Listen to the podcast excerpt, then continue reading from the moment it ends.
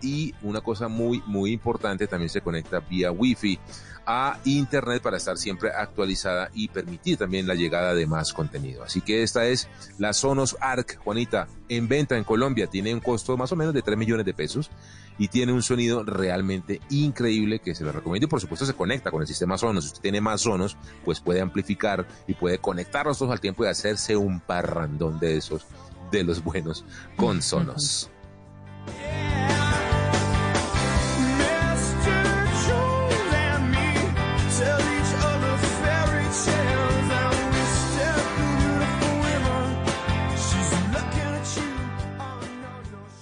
Esta es la nube de Blue Radio.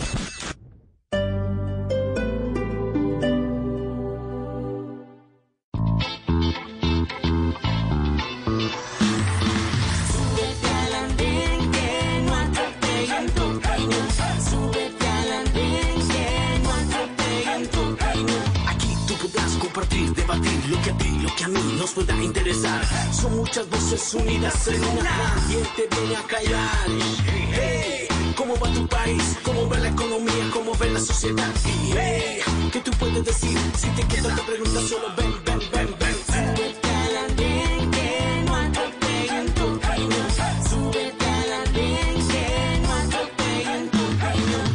El Andén, viernes a las 10 de la noche en Blue Radio y bluradio.com. La nueva alternativa.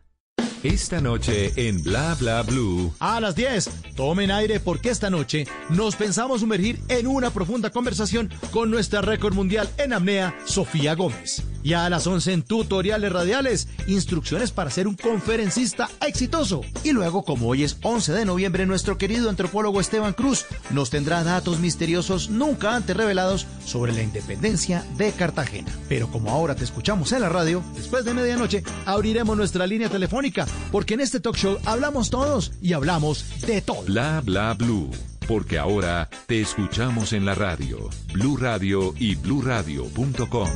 La nueva alternativa. Blue Radio, la nueva alternativa. Porque ustedes lo pidieron, Blue 4.0 crece. Ahora nos escuchan de lunes a viernes de 8 y 15 a 10 de la noche, con las voces más relevantes sobre la innovación, el emprendimiento, el marketing y las industrias creativas. Dirige Juan Manuel Ramírez, Blue 4.0, donde la economía digital es una excusa para conversar. Este viernes. Gol, Juega gol. mi selección Colombia. Del balón, alegría del gol. En Blue Radio está lo que te hace gozar. La bandera es unión, selección es pasión. Sufrir es emoción,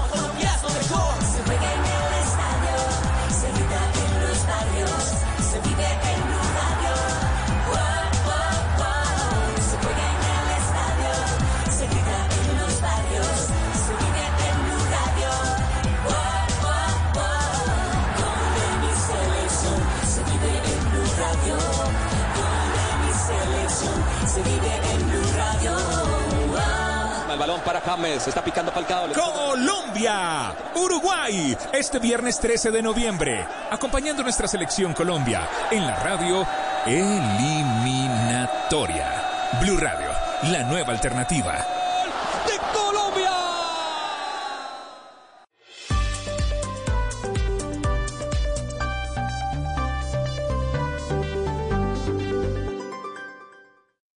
Arroba la nube blue. Arroba blue radio com. Síguenos en Twitter y conéctate con la información de la nube.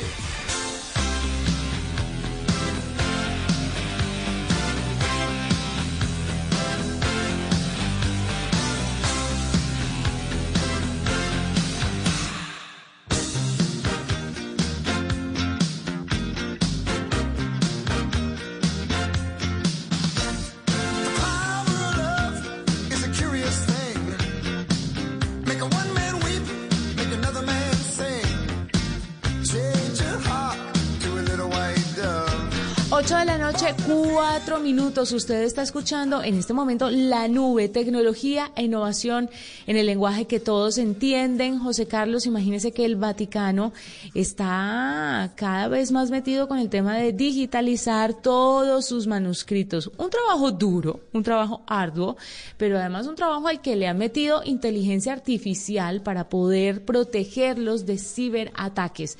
Ahora le están apostando a esta tecnología que de la que mucho hablamos en la nube, pero que tiene incontables aplicaciones, ¿no? Total, Juanita. Esa es la variedad y la multiplicidad, la versatilidad de la tecnología. Son miles y miles de archivos, 80 mil archivos que datan en su mayoría de la Edad Media. Entre ellos se encuentra una ilustración de la Divina Comedia de Dante, algunas notas y bocetos de Miguel Ángel. Mejor dicho, hay un montón, un montón de archivos que tienen, por supuesto, en el Vaticano una tecnología muy avanzada porque imagínese el tiempo de estos manuscritos. Tienen que protegerlos y la tecnología tiene que ser especializada y no tan invasiva para no, no dañarlos. ¿Cuál es el objetivo de digitalizar todo esto? Por supuesto, eh, guardar esto y que, y que con el tiempo no se vaya deteriorando el original y no se pierda la información que ahí se encuentra, pero además que todas las personas puedan tener mayor y fácil acceso. Así que digitalizar alrededor de 40 millones de imágenes no va a estar fácil, pero lo importante es que van a tener su protección con inteligencia artificial, que va a detectar cuando estén bajo una amenaza de ciberataques todos estos documentos. A las 8 o 6 minutos, W estuvo hablando con la gente de Amazon, porque se vienen nuevas funcionalidades doble a Alexa y a los nuevos parlantes Amazon Echo. Buenas noches, doble, bienvenido. Buenas noches, Juanita. Buenas noches a todos los oyentes de la nube. Sí, señora, el día de hoy se lanzó a nivel mundial una nueva versión de los famosísimos parlantes Echo y Echo Dot de Amazon, con los que funciona su asistente virtual Alexa y entre otras muchísimas cosas que ofrece este super parlante y super amplificador. Bueno, eh, estuvimos hablando con Carlos Pérez, que él es el equipo de Alexa para Latinoamérica y nos estuvo contando acerca de lo nuevo que viene para Latinoamérica, para esta parte del mundo en términos de este asistente. Nos dice que desde hoy empiezan a funcionar cosas nuevas con Alexa. Vamos a estar haciendo algunas mejoras, empezando desde el punto de vista de música, que es una de nuestras funciones más populares. Eh, los clientes en Colombia ahora van a poder escuchar eh, música a través de Spotify, eh, tanto en la versión gratis como en la versión premium. Eh, por otro lado, también eh, van a tener acceso a Amazon Music Unlimited eh, y a través de Tuning podrán este, tener acceso a las estaciones de radio más populares como Blue Radio. Exactamente, como Blue Radio también va a estar presente dentro de las eh, emisoras que puede ofrecer eh, Tuning a través de Alexa. Y también nos contó acerca de por qué no había llegado todavía todo lo que tiene para ofrecer este asistente virtual a Latinoamérica. Nos dice que porque obviamente desarrollar algo que entienda nuestros idiomas, nuestras maneras de comunicarnos, de expresarnos, pues es bastante difícil y por eso apenas están llegando con estas nuevas funciones para Alexa a nuestro país. Pero la joya de la corona a nivel mundial en este momento para ellos son los parlantes Echo y Echo Dot de cuarta generación, que ahora son redondos, parecen una esfera, tanto el eh, grande, el Echo, que es como el más apetecido, es uno de los parlantes ma- que más funciones trae y que más ah, atractivo le parece pues a la gente y por eso lo han rediseñado en forma de una esfera bastante eh, bonita, por decirlo así, y el Echo Dot también es más o menos unas tres veces más alto que su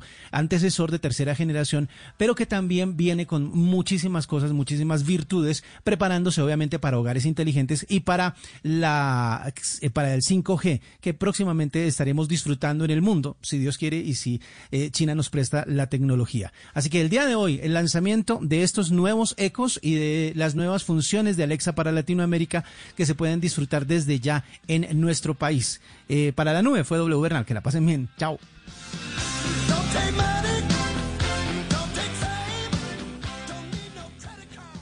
Esta es la nube de Blue Radio. ¿Pero se queda en el sistema? No, eso va a ser peor, enredado, demorado. Atrévete a adquirir tus productos Bancolombia por internet. Es seguro y en pocos clics. Ingresa a www.grupobancolombia.com slash solicita productos. Es hora de hacer las cosas de otra forma. Bancolombia. Aplican términos y condiciones. Vigilado Superintendencia Financiera de Colombia. Llega el gran fin de 72 horas con las mejores ofertas para que vuelvas a viajar por Colombia. Aprovecha las ofertas del 20 al 22 de noviembre de todos nuestros aliados participantes que tengan el sello del gran fin de. ya puedes recorrer el país, porque Colombia sin ti no es Colombia. A viajar con responsabilidad, yo voy. Conoce más en www.elgranfinde.com. Invita a Ministerio de Comercio, Industria y Turismo y Fontur. Cuando yo doy un abrazo y te cedo el paso, cuando yo cuido el planeta, reciclo y monto en bicicleta. Y soy mejor cuando yo cuido mi cuerpo, cuando me reto a ser mi mejor versión. Con pasta soya me alimenta y tiene el mejor sabor. Con pasta soya, sabor y energía que te hacen mejor. Con pasta soya. Trabajamos pensando en usted. Arroba la nube blue. Arroba blue radio com. Síguenos en Twitter y conéctate con la información de la nube.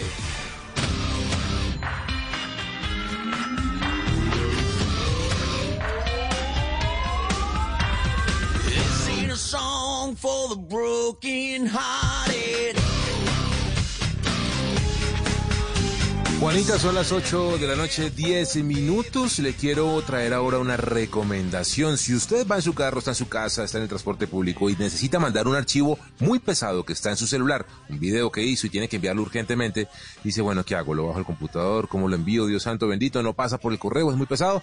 Pues hay aplicaciones que permiten enviar desde el celular, así como lo hace el WeTransfer, por ejemplo, que es el más común, pero desde el móvil le quiero recomendar dos, Juanita. Una se llama Smash así como suena, Smash, S-M-A-S-H, Smash, la van a encontrar en Android y en iOS. Esta aplicación no tiene límite en el tamaño de archivos que usted puede enviar. El único límite que tiene es que si la versión es gratuita, porque hay una paga, si es gratuita, pues va a transferir a un poquito menos velocidad, es decir, se va a demorar más transmitiendo la información.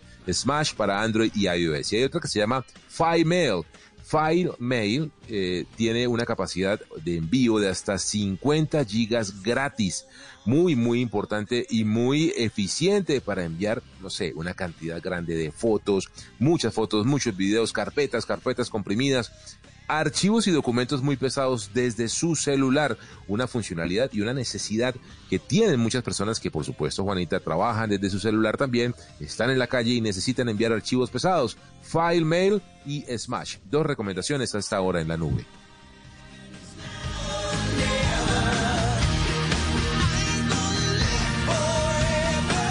Le quiero recomendar, antes de darle paso a Cupa, porque hoy hay sección de tecnología para ellos, una app que va a encontrar en iOS, se llama Clean Email.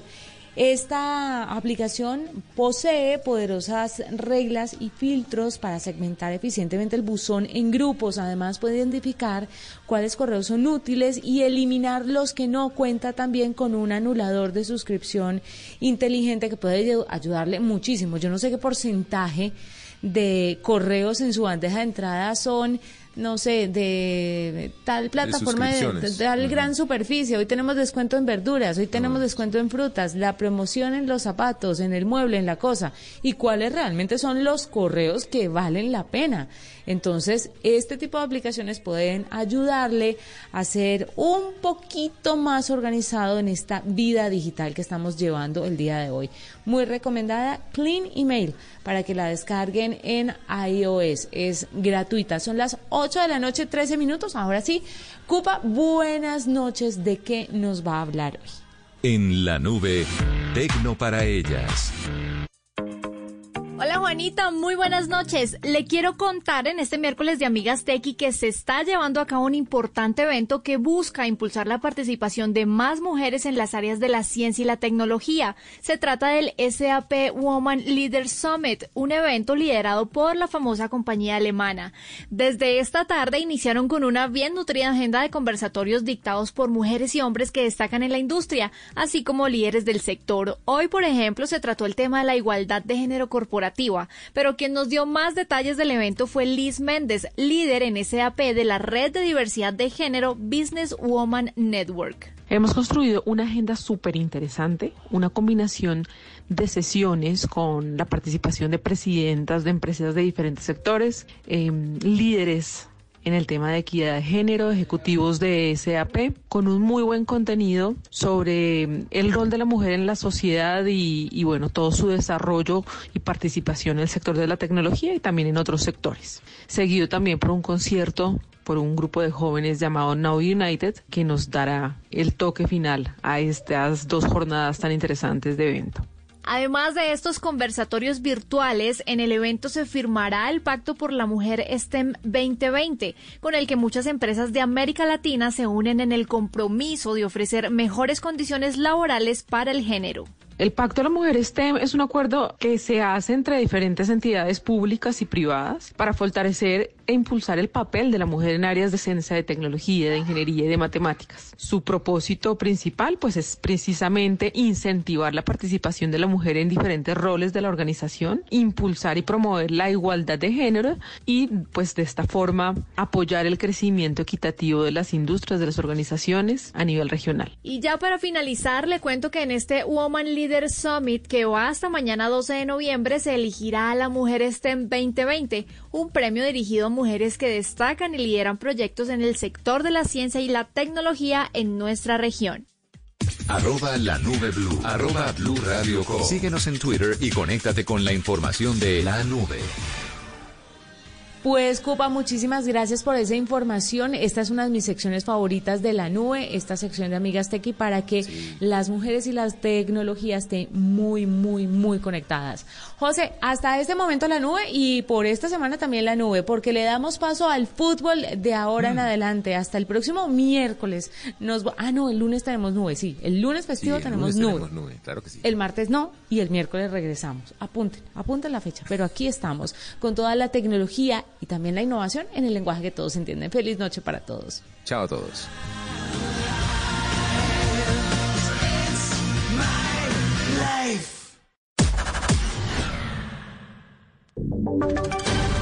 Voces y sonidos de Colombia y el mundo en Blue Radio y bluradio.com, porque la verdad es de todos.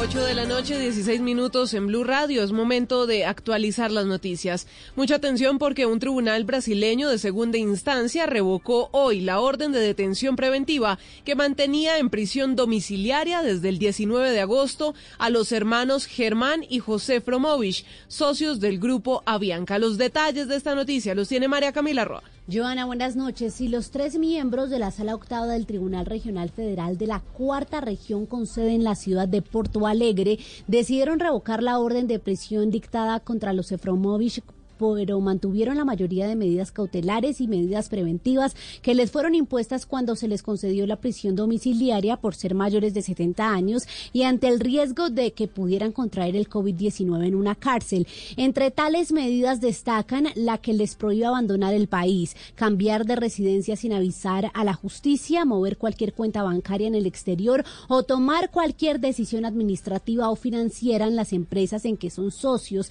A pesar de esta libertad, libertad condicional, entonces los dos empresarios seguirán respondiendo al juicio en libertad. Recordemos, como usted lo mencionaba, que un juez consideró que existían indicios suficientes para juzgarlos a los dos empresarios por presuntos desvío, desvíos de recursos de la empresa Transpetro, una subsidiaria de la petrolera Petro, Petrobras, con la complicidad del entonces presidente de esta compañía, Sergio Machado.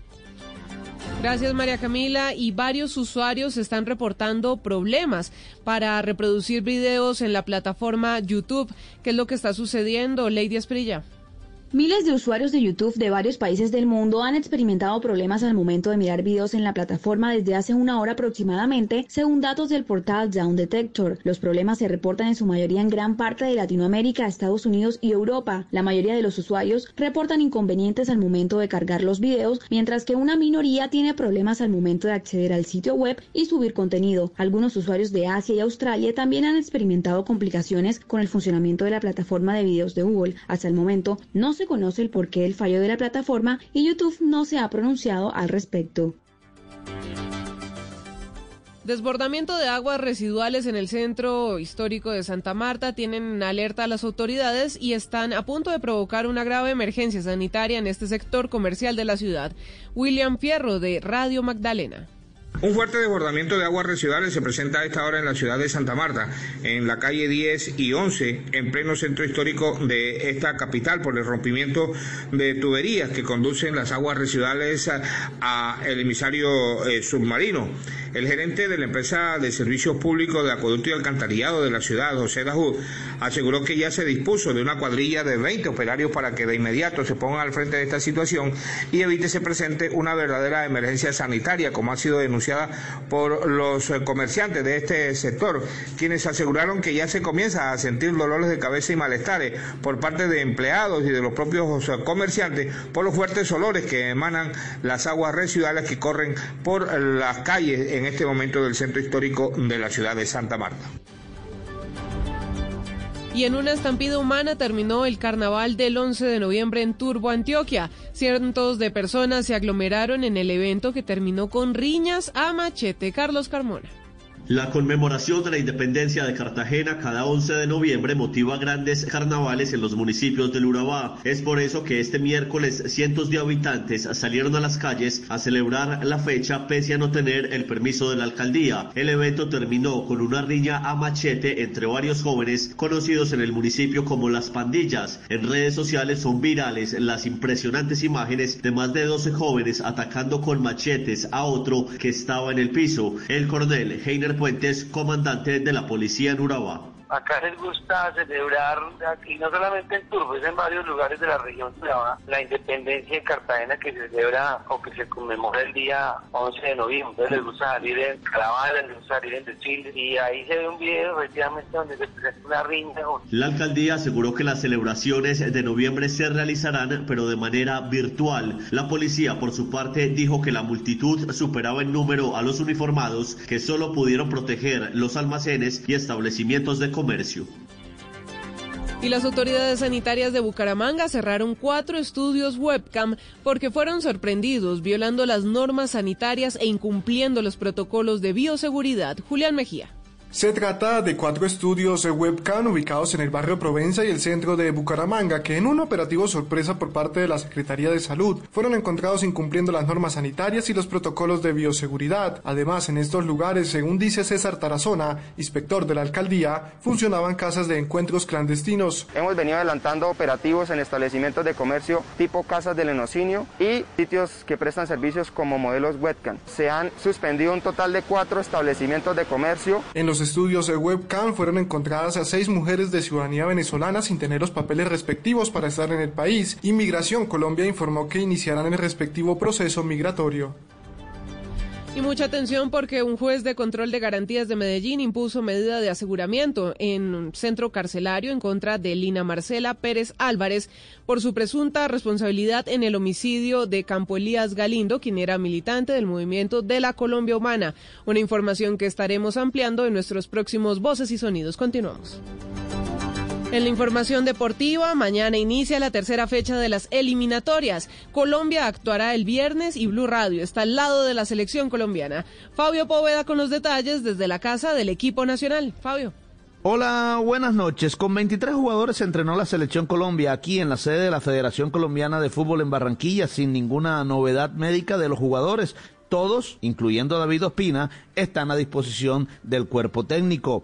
Otro de los jugadores que podría ser una de las principales opciones para el director técnico Carlos Queiroz es Luis Díaz, quien atendió hoy a los medios de comunicación y habló precisamente de la fortaleza del combinado nacional jugando aquí en el Estadio Metropolitano Roberto Meléndez. Como que, en Barranquilla es una casa difícil para, para cualquier rival. Eh, el que venga a jugar acá sabe a lo que se atiene, así que nosotros también estamos mentalizados en eso. Sabemos que es fuerte de jugar acá, tenemos que hacer un gran juego y sacar esos tres puntos importantes. Mañana será el último entrenamiento del combinado nacional antes del juego frente a Uruguay y allí se espera que esté ya el defensor Davinson Sánchez. Desde Barranquilla, la casa de la selección Colombia, Fabio Poveda Ruiz para Blue Radio. Fabio, gracias. 8 de la noche, 23 minutos. Ya viene Blue 4.0 y todas estas noticias las puede consultar en www.bluradio.com. Te invito al banquete del millón. Juntos podemos reactivar la economía del país, apoyando a los propietarios de micronegocios y a sus familias afectados por la pandemia. Vincúlate a través de www.banquetedelmillón.org o comunícate al 587-4441. Apoya Caracol Televisión. Estamos volviendo a ser lo que somos, regresando a nuestros lugares de trabajo, reabriendo la economía. Estamos saliendo adelante. Estamos volviendo más fuertes que nunca. Somos la ciudad que no se rinde, la ciudad resiliente, la ciudad de la eterna primavera. Un mensaje de la Alcaldía de Medellín. Crear nuevas alternativas para brindar salud integral a quienes más lo necesitan merece un reconocimiento. Soy Luz Adriana Neira, la doctora Clown, y mi medicina es la sonrisa que transforma vidas. Vota ya por tu titán en www.titanescaracol.com y conoce sus historias en las emisiones de Noticias Caracol. Titanes Caracólico Salud, el país que soñamos. Llega la voz de la verdad para desmentir noticias falsas. Pregunta para Vera. Con la llegada a Bogotá de la minga indígena, comenzaron a circular por redes sociales publicaciones sobre la basura que sus integrantes habían dejado en una plaza y la supuesta incautación de sus armas por parte de las fuerzas militares. Incluso se afirmó que la verdadera razón para volver a su región fue que la policía habría destruido sus laboratorios de coca. ¿Estas afirmaciones son reales? Toda esta información es falsa. La imagen que mostraba la basura corresponde a la ciudad de Buenos Aires y el operativo militar con la incautación de armas realmente fue contra miembros del ELN en abril. En cuanto a la razón de su regreso, no existe evidencia de la relación de causalidad con la destrucción de unos laboratorios de coca por parte de la policía, que según afirmó la autoridad, pertenecerían a las disidencias de las FARC. Escucha la radio y conéctate con la verdad. Una iniciativa de Blue Radio en unión con las emisoras que están conectadas con la verdad. Son tiempos de cambios a gran velocidad. Ahora la humanidad habla de teletrabajo, compras en línea, conciertos por internet, banca virtual, emprendimientos y ciudades inteligentes. Para estar a la vanguardia, sintonízate con Blue 4.0, donde la economía digital y las industrias creativas son una excusa para conversar. Dirige Juan Manuel Ramírez.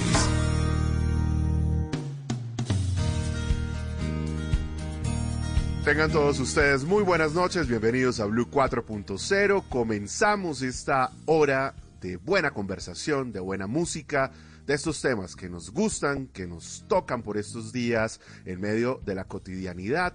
Vamos a hablar, como siempre, sobre economía digital, sobre innovación, sobre emprendimiento, acompañados, por supuesto, de un gran equipo, de una buena mesa. Pero déjenme saludar antes, como siempre, a tantos lugares del territorio colombiano que se conectan a través de los diales de Blue Radio, en el mundo, por supuesto, a través de bluradio.com.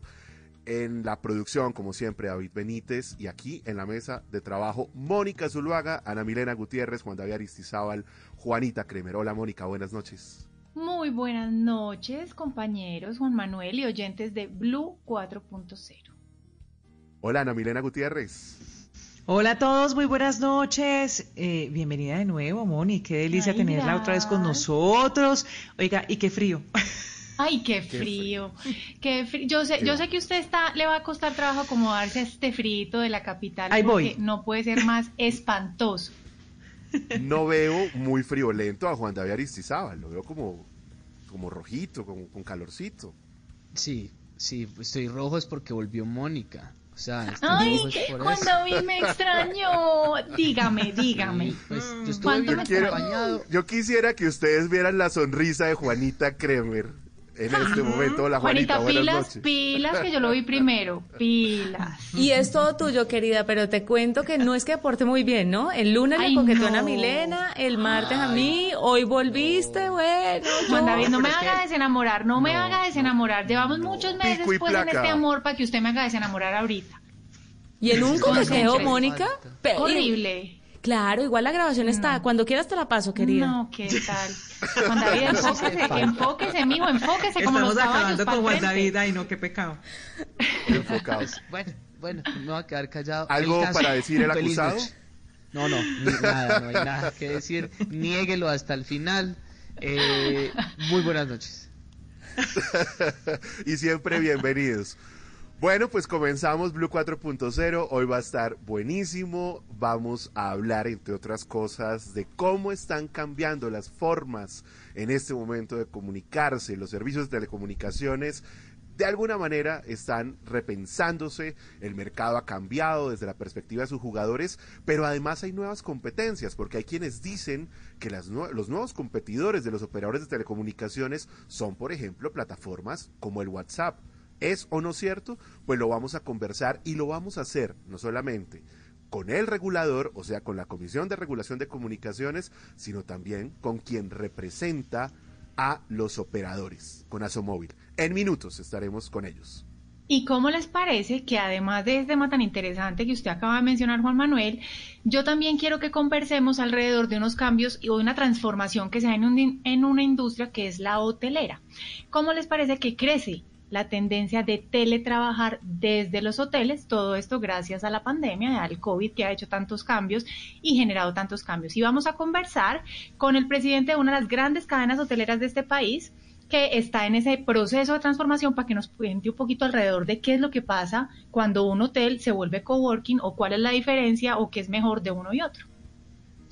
Oye, Juan Manuel, y le tengo una emprendedora extraordinaria, ella se llama Liliana Lagos, es cofundadora de UDECI y es la encargada de garantizar una educación de calidad, permitiéndole a usuarios acceder a través de su plataforma al contenido que se está produciendo. Es la forma de que millones y miles de usuarios en el país accedan a este tipo de información y nos va a contar esa historia de cómo combina educación, tecnología y accesibilidad. Pero Juan David, ya que usted habla de tecnología, yo les tengo un proyecto muy interesante que se está desarrollando en el Atlántico que ha logrado conectar a los artesanos con la virtualidad de una manera tan interesante y tan importante que ellos mismos dicen que han triplicado sus ventas, que les ha ido mucho mejor que antes. Más adelante vamos a hablar de artesanías del Atlántico con la Secretaría de Cultura y Patrimonio de esa región, que es Marcela Dávila y yo los voy a antojar con la primera versión del postre Fest y Antojitos Colombia. Esta es una iniciativa. ¿Dijo postre? eso, postre. Eso, suena, eso suena como que qué rico un dulcecito, ¿no? Sí. Me Dije a propósito, a propósito con P mayúscula. Uy, qué delicia un postre. Además que yo no soy de esas de postre después del almuerzo, sino en cualquier hora del día.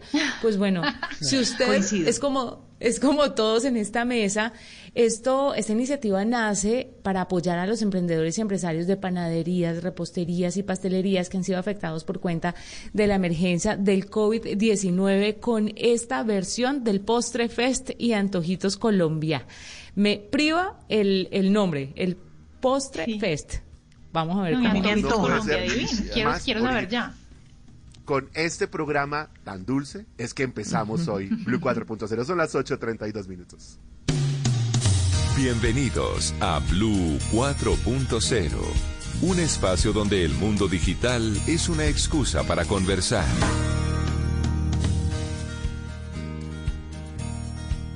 En efecto, las reglamentaciones de las plataformas digitales en Colombia se han puesto en la agenda. A ver qué sucede. A donde ustedes miren, hay en este momento diferencias. Aquí conversamos hace unos días con los taxistas, anunciaron paro, dos días, paro que se va a hacer en Bogotá, o sea, quieren paralizar el país porque están en desacuerdo con la reglamentación que se quiere llevar a cabo eh, desde el Congreso para las plataformas digitales de transporte. En otros sectores se ha considerado subir los impuestos para el comercio electrónico, estoy hablando del Plan Marshall. En otros sectores se ha buscado las formas de poder grabar a las plataformas digitales, por ejemplo el caso de Netflix, que consideran no están aportando lo que deberían para su funcionamiento. En el caso del turismo también hay algunas eh, diferencias sobre lo que pudieran ser competencias justas eh, de funcionamiento entre plataformas y el sector hotelero, el sector turístico tradicional, en fin, todos los sectores en este momento, por cuenta de la mayor conectividad, por cuenta eh, de la economía digital que está en este momento en auge, sobre todo en estos países en América Latina, pues han trazado debates. Y en ese sentido, en ese rol, las, eh, las digamos, las entidades desde gobierno encargadas de trazar las reglas, de poner reglas claras, pues tienen un gran desafío, por supuesto. Están además, en el caso particular de los eh, servicios de telecomunicaciones, con unos serios desafíos en este momento en la agenda. Y es que eh, los mercados están cambiando. Fíjense ustedes que hoy, y aquí les lanzo una pregunta eh, para Mónica, para Ana Milena, para Juan David, para Juanita, los competidores están cambiando completamente. En este momento hay quienes dicen que, por ejemplo, el nuevo competidor de un operador de telecomunicaciones ya no es el nuevo que está llegando, sino las nuevas alternativas de comunicaciones. Por ejemplo, un WhatsApp que ha entrado en auge y que se convirtió en una alternativa cercana para las personas en estos días de aislamiento.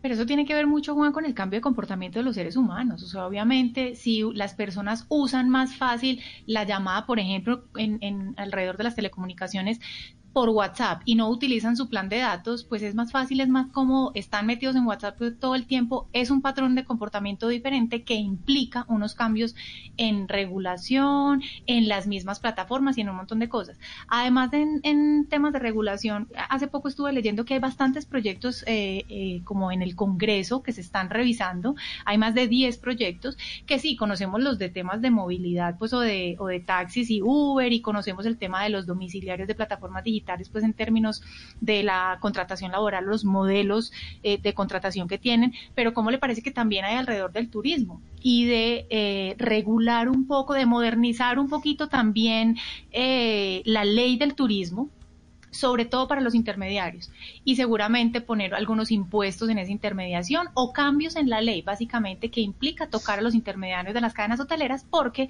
hay mucho, hay mucha, ¿cómo se puede decir eso? Hay como mucho fraude alrededor de este tipo de plataformas que no asumen responsabilidad, pero sí publican información. Entonces, bueno, hay un, hay un rollo, mejor dicho, son muchos los temas que se están tratando en el Congreso alrededor de regular. Y además de esa regulación hay un tema y es que eh, esto es un debate global y debería tener una solución global que la parece muy compleja. Porque las plataformas, eh, muchas no tienen, digamos, el pago de renta en Colombia, están en otros países, eh, y cuando uno las va a regular desde el punto de vista también fiscal y tributario, uno termina no regulando absolutamente nada. Es decir, usted sí le regula el IVA o le regula el ICA, pero no le regula lo duro también, que es el impuesto de renta. Entonces, yo creo que esta también tiene que ser una solución global que le permita a uno solucionar el problema, porque por ejemplo, nuestra casa, Caracol, Blue Radio, paga impuestos en Colombia, paga el impuesto de, renta, eh, pero a la hora de competir con nuestros, digamos, con las plataformas digitales, algunas... Están en desventaja, estamos en desventaja. Estamos en desventaja. Yo creo que hay que nivelar la cancha, no para proteger a uno, a todo el otro jugador, sino para que todos podamos competir eh, de la misma forma y que la regulación sea una regulación que nos haga competitivos. Y usted lo dijo y es muy importante, la globalización, porque es que hay plataformas que no son colombianas, que tienen usuarios aquí, que generan plata acá y aquí no dejan nada. El IVA, que es lo único que ya está hace como un par de años, pero no más. Y eso no tiene sentido en términos de competitividad. Ahora, si usted va a poner reglas, si usted va a poner reglas en este momento de funcionamiento para todos estos sectores que se están transformando, tienen que ser reglas que protejan al consumidor, que estén pensadas Eso le iba a decir justamente. al consumidor. Claro, porque es que usted no puede trazar reglas sobre el papel pensadas para que las empresas funcionen y establecer impuestos sí o impuestos no, pero ¿y el consumidor dónde queda? Es que, eh, sí, ese es el punto. El punto es el consumidor y me parece que es el punto de hecho de partida. Miren, es que en este momento, en este momento, usted escucha a la Comisión de Regulación de Comunicaciones y lo que plantea es el consumidor se convirtió en ese nuevo regulador. Porque vamos, por ejemplo, al debate alrededor de la privacidad de los datos, para no concentrarnos en telecomunicaciones, los debates están en todos los sectores. Y en un momento en el que la gente está más conectada, ¿cuál es la gran inquietud? ¿Cuál es la gran queja? ¿Qué está pasando con mis datos? Están protegiendo en este momento la información que yo estoy suministrando a los diferentes formularios, la que se entrega no necesariamente a gobierno, sector privado, ¿quién me protege? ¿Quién atiende eh, mis quejas cuando la publicidad es o no? Eh, de un producto que estoy comprando. Y en el caso de las telecomunicaciones, pues hay quejas, por supuesto, crecientes. Y les voy a dejar otro tema para seducirlos. Juan David, eh, Juanita, Ana Milena, Mónica, ustedes que les gusta el tema, por ejemplo, de New Bank ¿Cuándo vamos a tener operadores de telecomunicaciones 100% digitales como Newbank? Seguramente va, a pasar mucho. Además, a mí me parece que la, la SIC está haciendo un buen trabajo porque hay muchas eh, demandas que han ganado los usuarios a gran empresa por mal uso de los datos, de la información que tienen de las personas, del servicio, en fin. Entonces, me parece que si eso empieza a, o, se mantiene en esa eficiencia, pues las empresas van a tener mucho más cuidado también en la forma en la que tienen la relación con sus usuarios y sus clientes y la calidad del servicio. Sí, por supuesto. Ahora, queda otra, eh, otro elemento en la discusión que es importante y es el tema de la conectividad. A ver, uno no puede en un país hablar de la necesidad de reglamentar plataformas digitales, de generar condiciones para la educación virtual, de la protección eh, de la privacidad de los datos, cuando hay una buena parte del territorio que todavía está sin Internet. Porque se acuérdense ustedes que el Internet es esa autopista a través de la cual pues circulan eh, todas estas posibilidades, ¿no? Pero, Pero ¿cómo le parece? Acuerdo.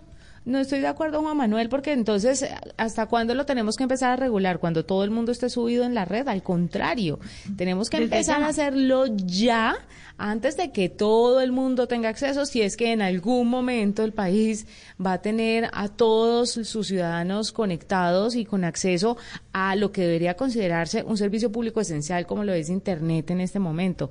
Pero, pero yo creo que entre más rápido mejor, además porque la tecnología no espera a que todos se suban al, bus, ¿no? La tecnología va avanzando y va presentando nuevos retos y tienen que regular eso y tienen que estar a la vanguardia y a la pata con el avance y la innovación que representa todas estas nuevas compañías que están saliendo, estas nuevas alternativas.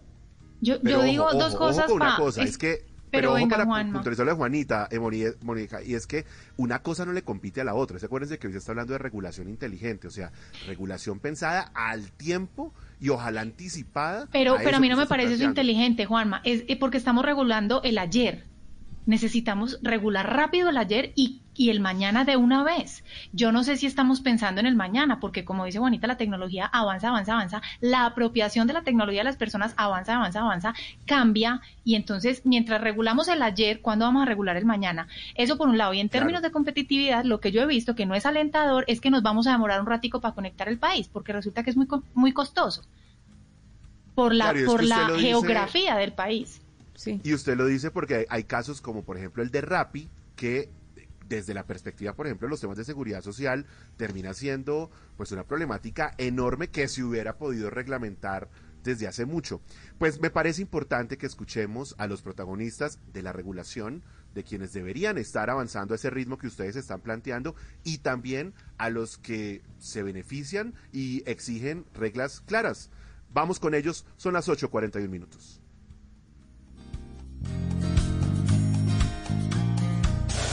Estás en Blue 4.0. Estás escuchando Blue Radio. Regálate un momento para cuidar de ti. Lava tu cara, hidrata tu piel y prepárate para ir a la cama. Es tiempo de cuidarnos y querernos. Banco Popular. Hoy se puede, siempre se puede. Llegó la Feria Positiva, Feria Popular Digital para pensionados del Banco Popular. Un espacio de bienestar y mucha diversión para la generación que lo merece todo. Donde encontrarás actividades de interés, tasas especiales en nuestra oferta diamante, descuentos en comercios aliados y mucho más. Ingresa ya a www.feriadiamante.com y conoce todo lo que tenemos para ti. Hoy se puede, siempre se puede.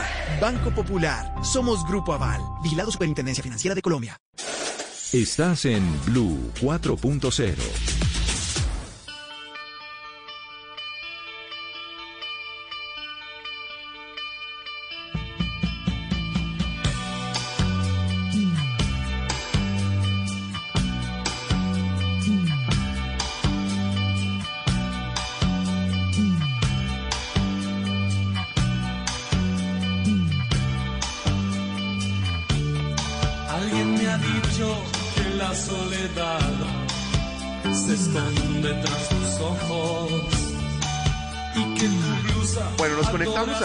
desde Blue 4.0 con Carlos Lugo, que es el director de la Comisión de Regulación de Comunicaciones. Carlos, buenas noches.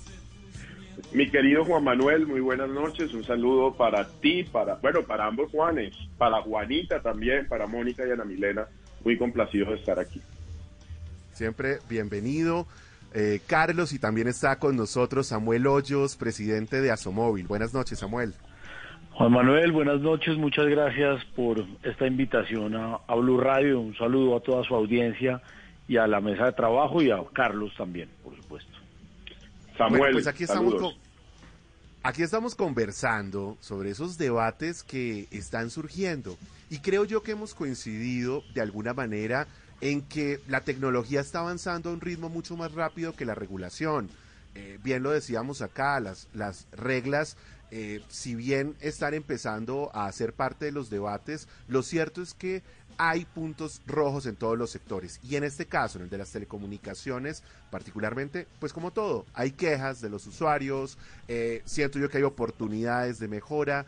Eh, por ejemplo, ¿cómo es eso, Samuel, de que el consumidor es ese nuevo regulador, de que la regulación debe estar pensada de cara al consumidor, que usted lo decía esta mañana en un foro? Pues Juan Manuel, estaba oyendo esa interesante conversación que tenían ustedes y efectivamente, por lo general, la conducta antecede a la regulación. La regulación, la ley, la regulación siempre aparecen cuando hay necesidad de regular algo. Uno no regula lo que, lo que no necesita ser regulado y yo en eso pues soy, soy bastante liberal y creo que el Estado eh, solo debe entrar a corregir cuando se presentan fallas en el mercado, cuando eh, se están viendo afectados los consumidores, pero mientras eso no suceda, debe dejar que la actividad eh, empresarial, que la relación entre empresas, usuarios, empresas, consumidores, se regule prácticamente sola. Para nosotros como operadores lo más importante es satisfacer las necesidades de los usuarios. Ellos son nuestros principales reguladores, son quienes nos exigen cuándo debemos cambiar, qué prácticas eh, satisfacen sus necesidades, cuáles no. Y nosotros tenemos que ajustarnos para satisfacerlos, de otra manera van a migrar o van a exigir otros servicios y en eso consiste la competencia, en eso consiste una mejora constante. Por supuesto, este, este sector. Carlos, perdóname, perdóname, perdóname, lo interrumpo, que es que. Ay, Samuel, perdóname, lo interrumpo, Samuel, em, pero quiero preguntarle una cosa. Usted está diciendo que si el usuario no avanza en, en, la apropiación de una tecnología o una plataforma, entonces eh, no deberíamos regularlo, ¿sí? ¿Y qué pasa cuando nos demoramos y nos y quedamos atrás en la regulación? O sea, cuando ya es tal el problema o el volumen pasa lo que pasa, por ejemplo, con una plataforma como Uber que toca pararla mientras entendemos cuál es el camino que debemos adoptar? Pues yo lo que creo es que el Estado eh, tiene que ajustarse a las, a las necesidades y a las preferencias de los consumidores. Yo creo que no es un capricho eh, que cuatro millones de colombianos utilicen plataformas de economía colaborativa y demanden servicios como los de Uber o Didi o Cabify o Pickup o cualquiera de estas nuevas plataformas.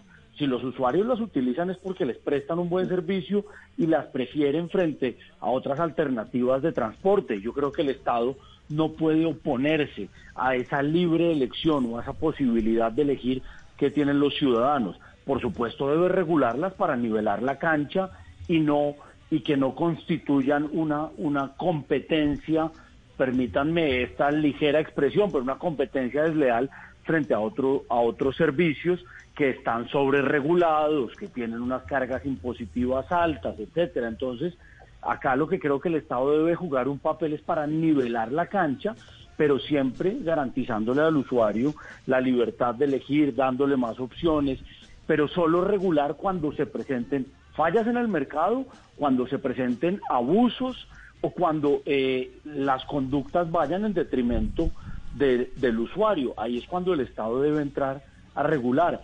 Antes, antes de eso, pues eh, esas relaciones deben fluir naturalmente y por lo general aparecen antes de ser reguladas. Eso lo siento yo como una llamada al 123, que cuando uno ve un caso de violencia doméstica que se va a presentar, no, tiene que esperar a que le peguen para poder entrar a tomar acciones. no tiene sentido, porque estamos hablando de un tema de servicios. Perdóneme un minuto, estamos hablando de un tema de servicios. El día de mañana, cuando tenga algo que ver con inteligencia artificial, que se demore en reconocerse, por ejemplo, el impacto en la población, pero que se esté generando y gestando un impacto desde muy temprano en la apropiación de esa tecnología y que si estuviera reglamentado desde el principio habría podido evitarse, entonces, ¿qué va a pasar? ¿Quién va a responder? ¿Quién le va a decir al Estado usted por qué no hizo esto desde un principio en una empresa naciente? ¿Por qué esperaron a que dos años después yo tuviera este problema por no haber una reglamentación?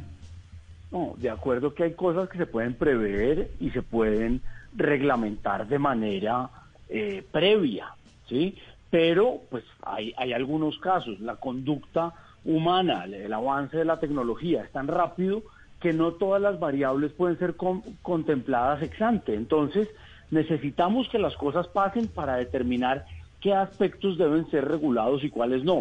En los casos que se puede prever y que sabemos bueno, hasta dónde puede ir, porque tiene una consecuencia ética, tiene una consecuencia en materia de mercado, porque tiene una consecuencia en materia social y las podemos prever, perfecto, regulémoslas eh, a través de un consenso entre Estado, industria, usuarios, eh, y eso se puede hacer, eso es perfectamente válido, pero en la mayoría de los casos eh, la regulación es posterior a la conducta y no solo en materia de telecomunicaciones, por lo general en materia económica, en materia legislativa, pues eso, eso es lo que sucede día a día y por eso siempre va un paso atrás la regulación que los avances sociales y los avances tecnológicos.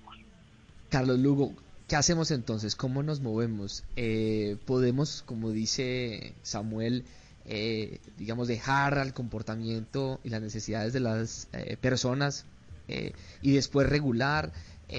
¿Nos podemos adelantar? ¿Cuál es la opinión suya? Bueno, lo primero, y dándole un poco, no toda, la razón a Samuel, con el que la verdad la mayoría de, lo que, de, los argumentos que acaba de decir estoy de acuerdo, es que estoy seguro que Mark Zuckerberg cuando inventó Facebook no tenía ni idea el nivel de innovación social que iba a generar en la sociedad. O sea, y, y si no lo sabía Mark Zuckerberg, mucho menos los estados. Entonces, por supuesto, por eso existen dos tipos de regulación, la ex ante y la ex post. Y lo que está sucediendo hoy en la innovación basada en tecnología es que efectivamente no sabemos cuál es la innovación. Si lo supiéramos, no fuera innovación. Entonces, eso es un tema conceptual, pero que es demasiado, demasiado evidente y que sin duda hay muchas cosas y consecuencias en materia de. Carlos, Carlos déjeme, ahora sí, Carlos, perdón, no le voy a cambiar el nombre. Déjeme, déjeme entrar, déjeme entrar aquí. está prendiendo la mesa, oiga. Que es que ah, yo me voy a morir. Juanita, ¿Las tiene? Yo también me quiero morir. Es que, pero, pero póngame cuidado, Carlos y, y Samuel, a, los dos. ¿Sabe Pero ¿sabe qué siento?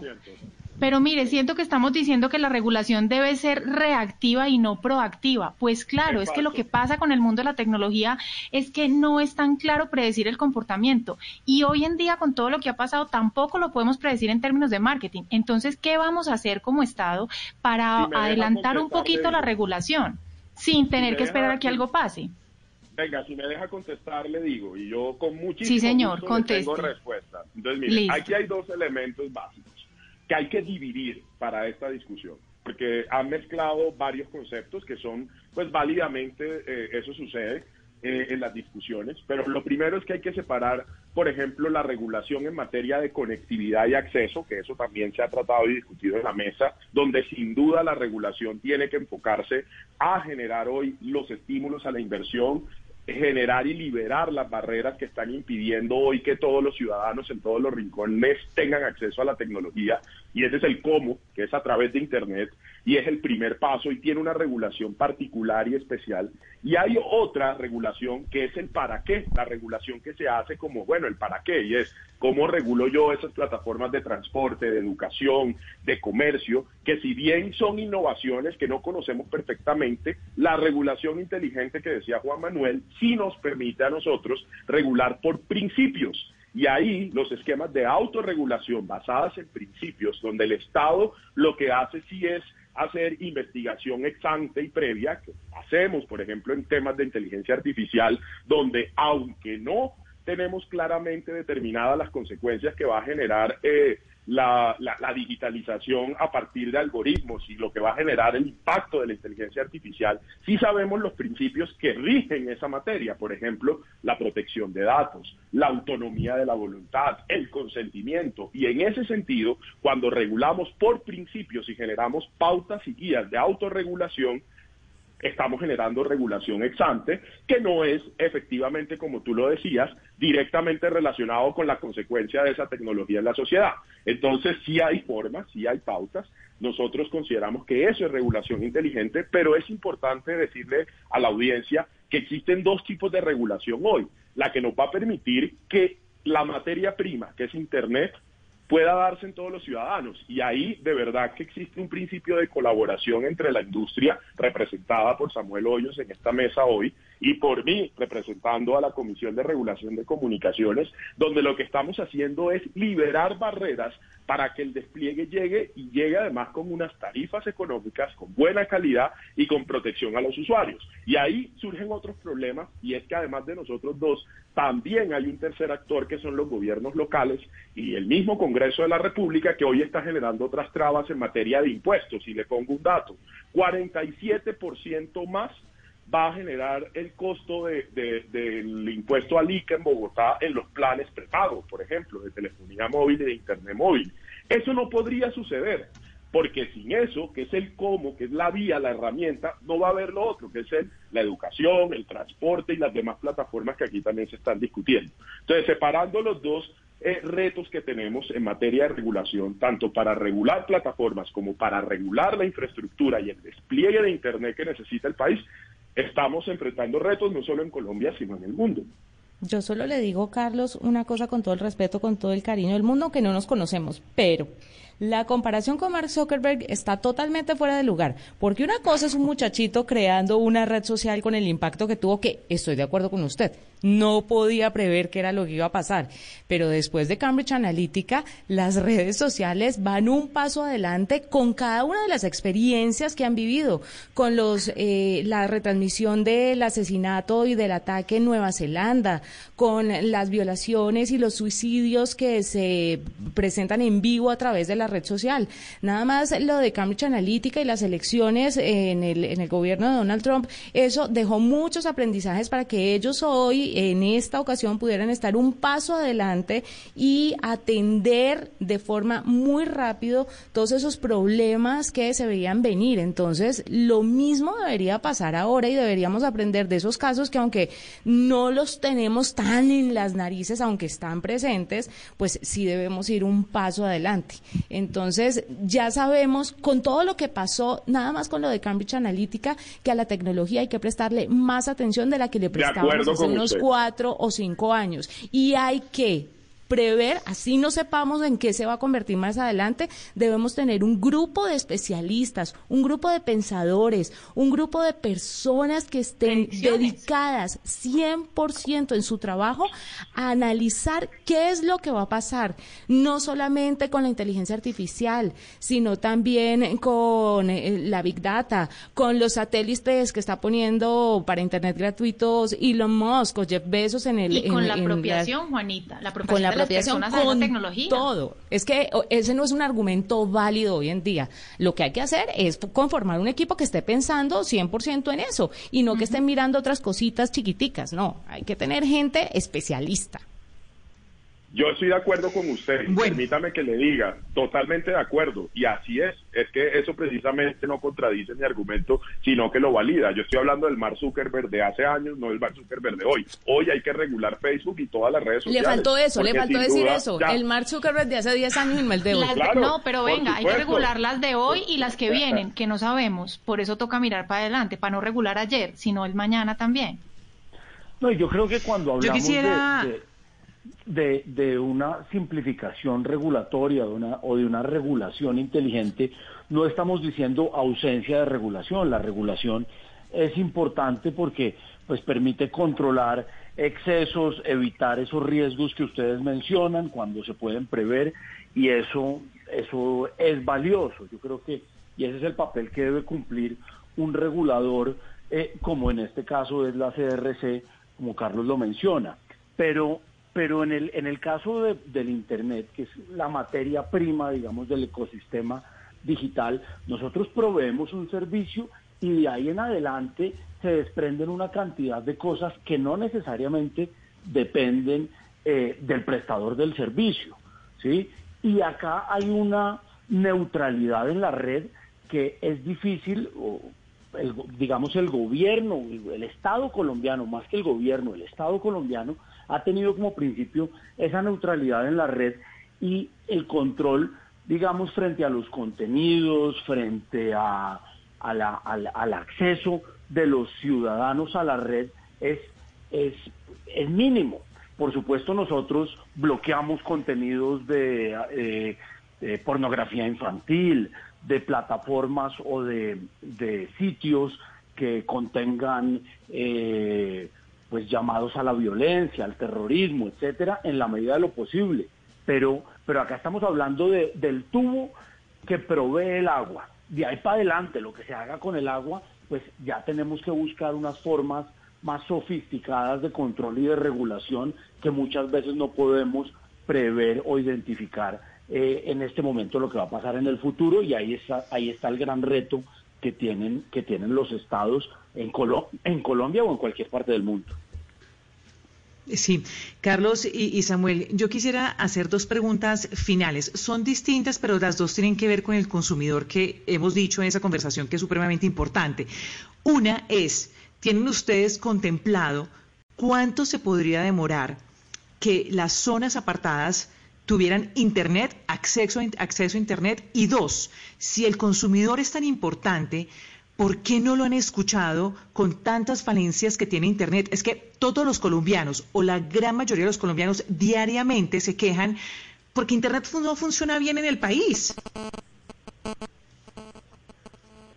Bueno, yo quiero, voy a tomarme la iniciativa. Lo primero es que, eh, evidentemente, como ustedes mismos lo mencionaban en la mesa antes de, de nuestra entrevista, eh, pues se requiere un tiempo para hacer terminar el despliegue de infraestructura, lo que eh, si nosotros sumamos las políticas públicas del actual gobierno, la legislación expedida por el Congreso, la regulación existente, lo que hemos publicado nosotros este año es que hacia el 2024 es muy pronto, cuatro años, nosotros estaremos eh, logrando la universalización de Internet en el país.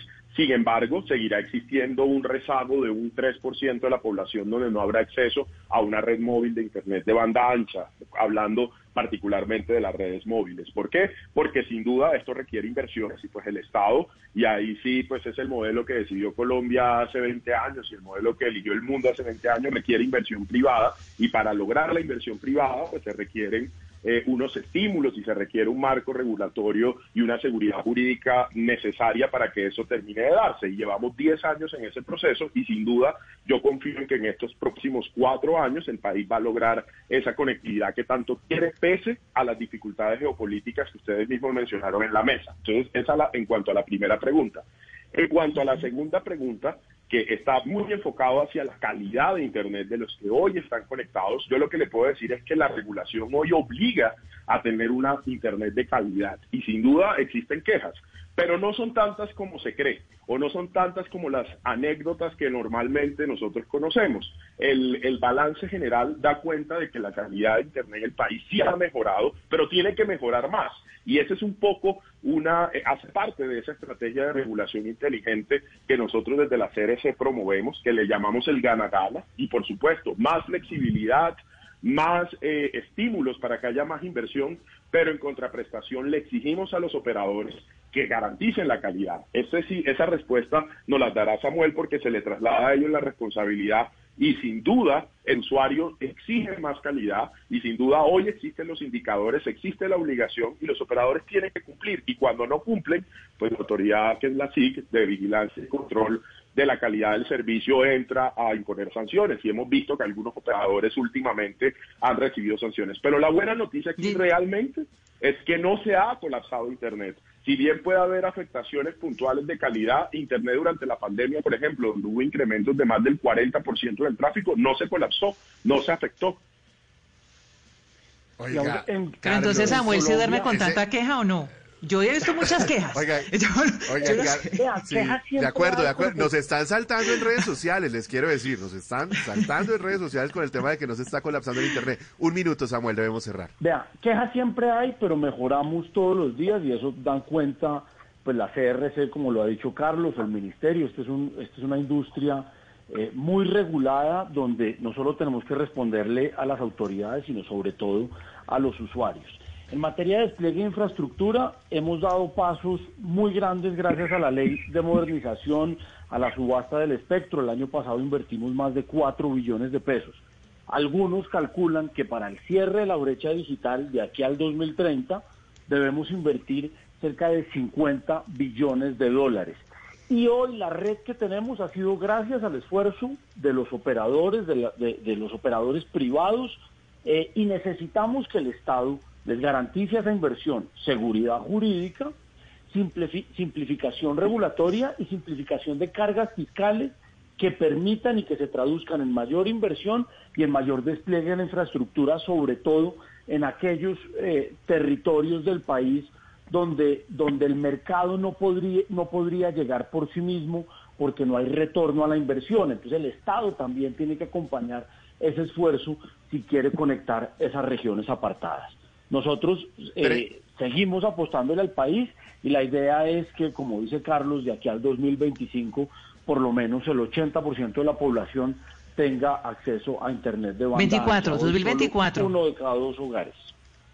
2024, cuatro trimestres. queda grabado, queda grabado.